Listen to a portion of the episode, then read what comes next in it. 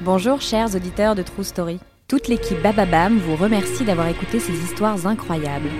Elles vous ont étonné, vous ont fait rire ou même touché, alors nous avons décidé de profiter de cette pause estivale pour vous partager les histoires qui nous ont le plus marqués.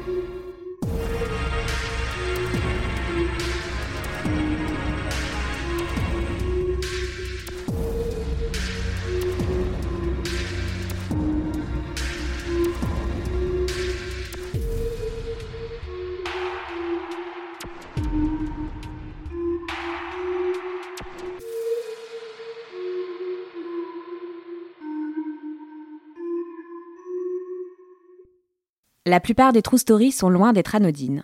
Mais l'une des histoires un peu loufoques qui nous a donné le sourire cette année, c'est celle de John Moshita, recordman du plus grand nombre de mots à la minute. Resté enfermé dans sa chambre pendant toute son enfance, ça peut sembler fou, mais il l'a fait et est devenu l'homme avec la voix la plus rapide du monde.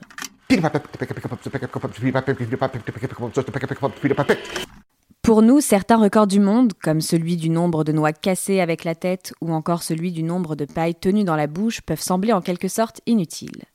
John, lui, a réussi à faire de sa voix un métier. Son premier succès, la pub FedEx Express en 1981.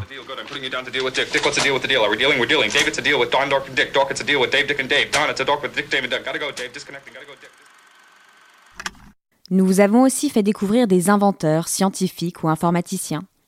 Parmi ces petits génies, on retrouve Jason Padgett, devenu mathématicien malgré lui.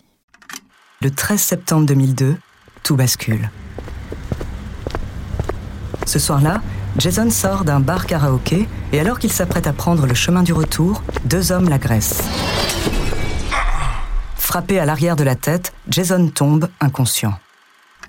Son histoire est pour le moins improbable il est difficile de nous imaginer la partie de notre cerveau où se situent nos faiblesses devenir tout à coup notre atout majeur. Aujourd'hui, Jason Padgett donne des conférences, ses dessins sont exposés dans le monde entier. En 2014, il écrit un livre Struck by Genius, dans lequel il revient sur son histoire.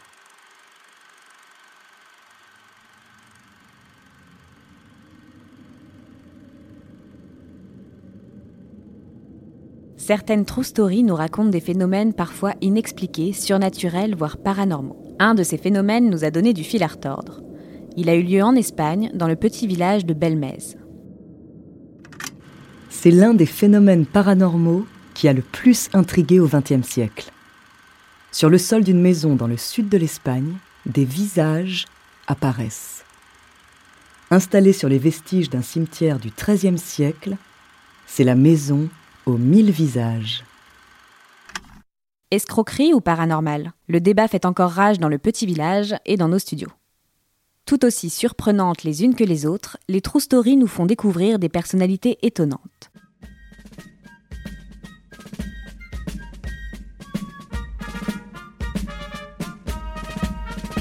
Parmi ces hommes, un Belge immortel engagé dans l'armée américaine.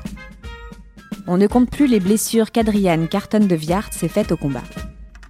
Sœur Adriane Carton de Viart a survécu à un crash d'avion, a été touchée à la tête, au visage, au ventre, à la cheville, à la jambe, à la hanche, à l'oreille, s'est cassé le dos et s'est arraché les doigts avec les dents quand on lui a refusé l'amputation.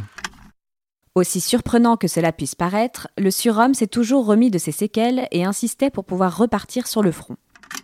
Malgré les sermons de son père et ses blessures, Adriane ne pense qu'à une seule chose, retourner au combat.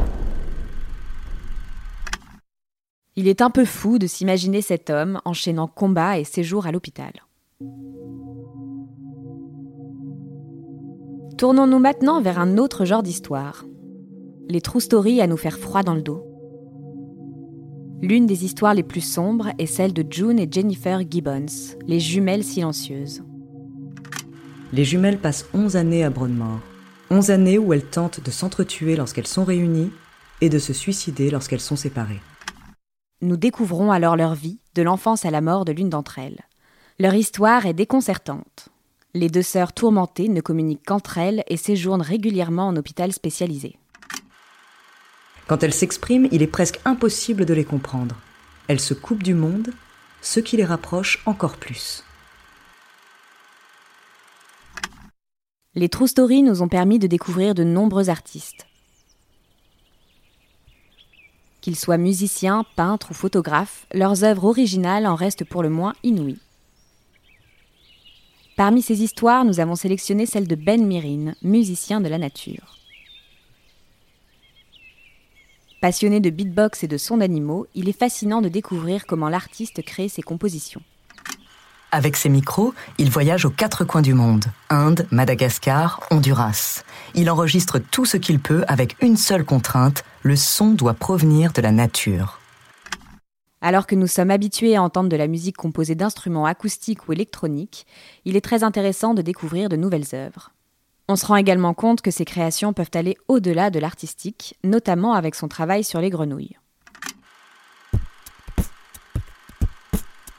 Avec son équipe, il enregistre des sons d'une espèce en voie de disparition, la grenouille Plectroella exquisita. Le cri de ces grenouilles est nécessaire à leur reproduction. L'idée est simple, l'enregistrer et le diffuser pour espérer sauver cette espèce.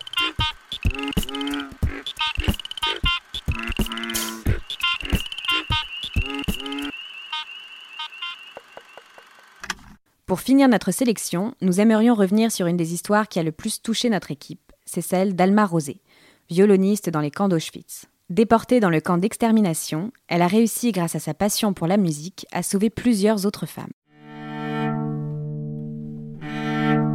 Il est en tout cas certain qu'Alma Rosé protège ces femmes de l'horreur du camp et de la mort. Elle recrute le plus de femmes possible, une cinquantaine au total. Les musiciennes les moins douées sont gardées en tant qu'assistantes ou copistes.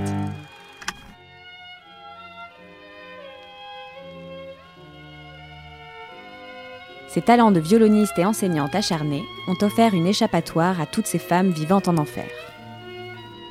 Je ne pense pas que c'était motivé par la peur des SS, par la peur d'être jeté dans les chambres à gaz si on jouait mal. C'était une échappatoire par l'excellence, ce qui peut paraître ridicule vu le contexte. Je n'étais pas qu'un nombre, mais une violoncelliste.